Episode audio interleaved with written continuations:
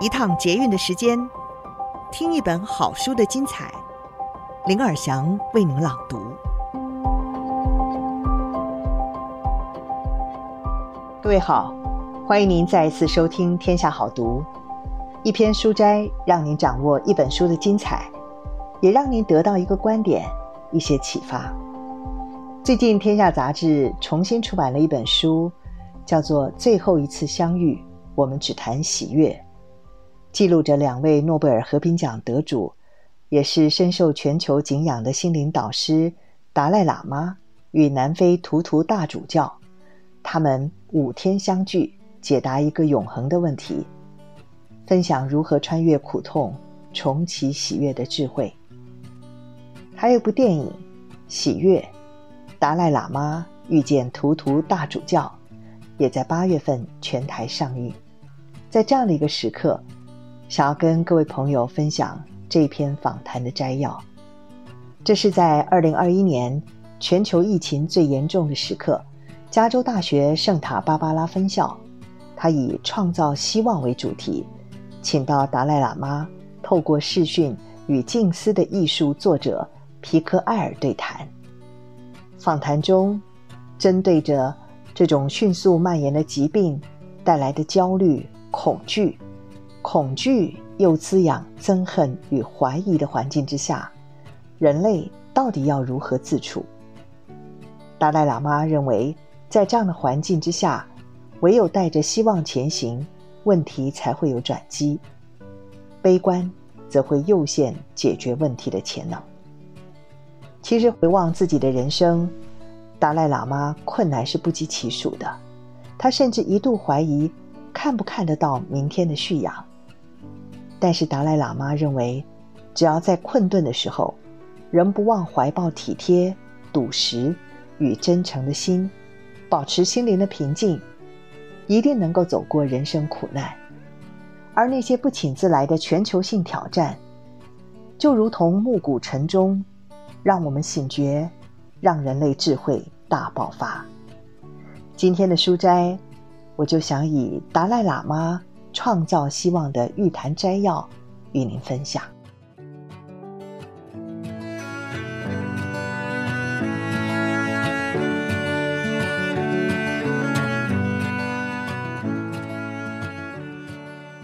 如果要解释希望的意义，简单的说，人生就是给予希望，渴望事情往好的方向发展。希望攸关着未来。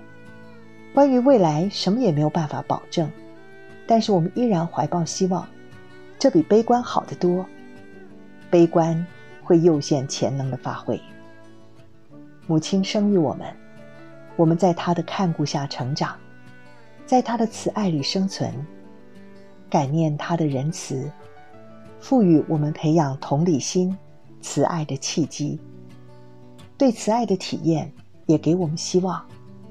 我们的一生仰赖希望而活，有希望，你将可以度过难题；没了希望，问题就难上加难。我人生中遇到各式各样的难题，但是从来没有放弃希望。基于笃实、真诚与正义的希望是最强大，也是最有力量的。它可以带我们走过生命中的苦难。信仰。是人类创造的，所有的宗教传统强调仁慈与爱的重要性。有些人说，神只有一个，有人不同意；有人说，生命会轮回；其他人说，我们只活一次。尽管有不同的哲学观，但所有的宗教都是拥抱慈悲的善。基督教等有神论传统告诉我们，神造万物。上帝像父亲一样体现无限的爱，这强大的讯息能够帮助我们体认慈爱的重要性。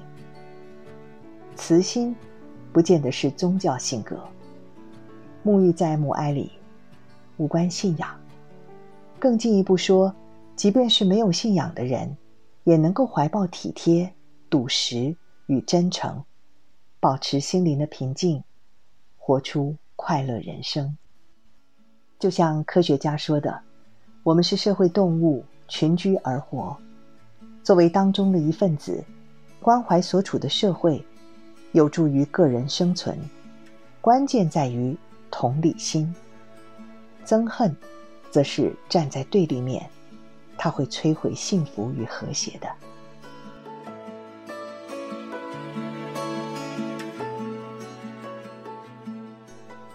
一定要抛开我们国家，或者是我们社区这种陈旧的立场。我常常提到人类的一体性，因为深信于此。不论我到哪里遇见谁，他就是另一个人类，是我们人类的兄弟姐妹。如果我碰到一个有三个眼睛的人，也会有点担忧，不知道该怎么跟他讲话。但既然都是两个眼睛，一个鼻子。它当然就是人类的兄弟姐妹了。地球上的七十亿人本质上一样，尽管有不同的国籍、肤色、信仰或社会地位，但纠结于不同之处，只是自找麻烦。身处绝望的时候，更激发我们的人类一体性。想象一个情境：你在一场大灾难活了下来，发现自己孤身一人。终于看到一个人由远方向你走来，你根本不会在乎他的国籍、种族或是信仰，你只会开心自己遇见了另一个人。过去的战争与暴力已经太多，如今，当我们面对气候变迁、新冠病毒等严峻的全球性问题，我们该做的是互相帮助，努力一起。快乐的生活，人类活在同一个地球上，不该承袭我们的国家、我们的社区这种陈旧的立场。我们必须学习的是共同生活，考虑全体人类。疫情大流行也凸显了人类的一体性。许多人问我，在新冠病毒大流行影响下，我们到底该如何面对死亡与失去呢？我真心感激所有医护的努力，他们持续不懈地帮助患者。而人的肉身本身总会承受病痛，但维持心灵的安详，能够带来不同。疫情来袭当下，如果还有太多的纷争、不安来干扰情绪，那只会让事情更糟。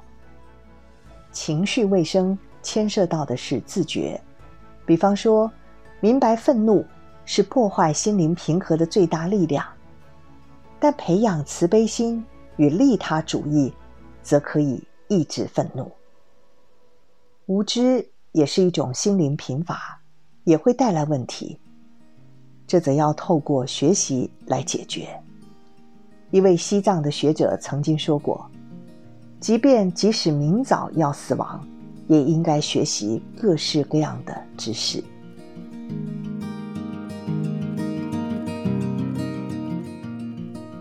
当危机出现，是人类智慧大爆发的时刻。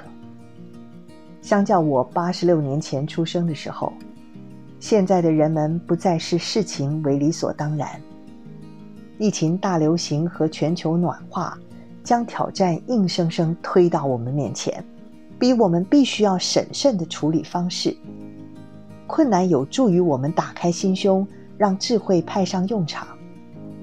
一九五九年三月十七号，我逃出拉萨。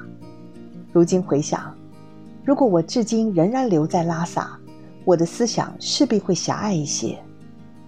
来到了印度，虽然沦为难民，我的心智和想法却更宽广了，也激发我提取智慧。虽然逃离的时候，我真的想过，自己是否能够活着看见明天的朝阳。隔日清晨，旭日东升。我想着，我活过来了。其中一名中国指挥官曾经要求别人一定要向他报备我在罗布林卡的落脚处，他会避免炮击那个地方。我不知道他究竟是要保护我，亦或其实要瞄准我。当时我非常焦虑。隔天，当我抵达切列山口，马夫告诉我，再过去就看不到布达拉宫和拉萨了。他让我的马转向，让我可以看最后一眼。最终，我抵达了印度，佛教知识与那兰陀佛学的起源地。那兰陀的传承非常有科学精神。佛陀教导晚辈，如果找出相违背的理证，我们有权利检验、否定既有的看法。从小时候开始，我就学习纳兰陀以逻辑辩证来呈现真理正悟，不只是自信。根植于逻辑的信心慎重而明智，否则很容易站不住脚。今天，科学家注重分析，这让讨论能够更有所根基。除此之外，我们应该培养专注的力量，安定身心，以智慧观察。同时，我们提倡呈现论述的时候，秉持无害心与慈悲心。古印度那兰陀寺。著名的佛教学者吉天建议我们，直视眼前的问题，审视能否被处理。如果可以，那就是我们该做的事。担心无益，挑战是暮鼓晨钟，让我们觉醒。